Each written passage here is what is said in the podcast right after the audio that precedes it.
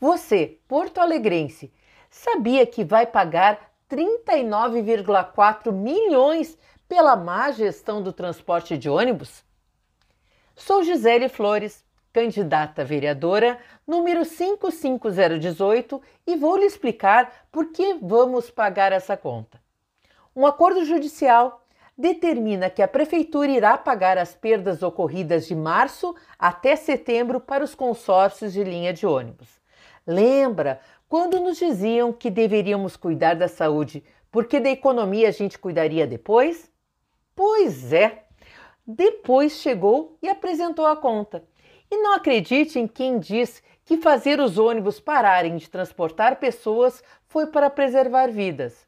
Fomos obrigados a ficar em casa a partir do dia 21 de março para que, em 2 de abril, Porto Alegre fosse a primeira capital a ganhar o reconhecimento de estado de emergência.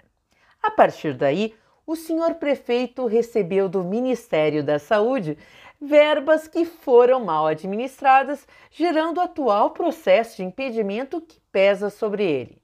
A incoerência fica evidente quando, desde 15 de setembro, vem sendo registrados aproximadamente 300 internados em UTI com Covid.